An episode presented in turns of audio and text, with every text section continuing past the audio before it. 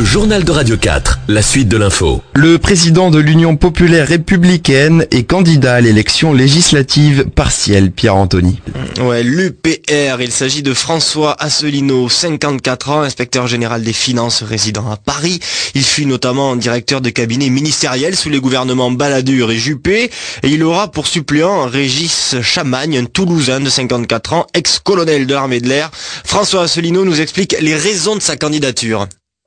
Nous euh, une excellente occasion de nous faire connaître sur une élection qui va être très suivie par les grands médias du fait que c'était la circonscription dont M. Cahuzac était le député. Et donc c'est pour, euh, d'une certaine façon, montrer que la politique, euh, ça peut être autre chose que ce que les Français voient. Eh bien nous, nous montrons qu'il y a la possibilité d'avoir une politique qui soit faite de compétences, de sérieux, de probité.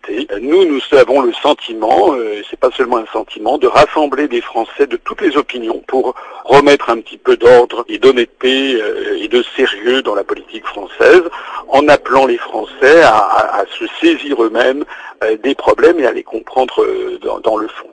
Et ne pas connaître, ne pas habiter la troisième circonscription ne constitue pas un handicap, c'est en tout cas ce que pense François Asselineau. Je signale au passage qu'un député, ça n'est pas un conseiller général, ça n'est pas un conseiller régional, ça n'est pas un maire. Quand on est élu député, on est, on est élu député de la nation.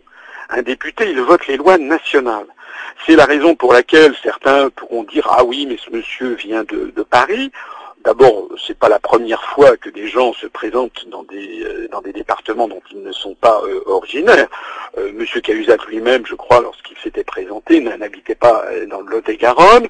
Ça n'est pas nouveau, mais ça n'est pas anormal parce que, encore une fois, il s'agit d'être le représentant, non pas strictement d'une circonscription, mais le représentant d'un mouvement de pensée euh, dans le cadre de l'Assemblée nationale.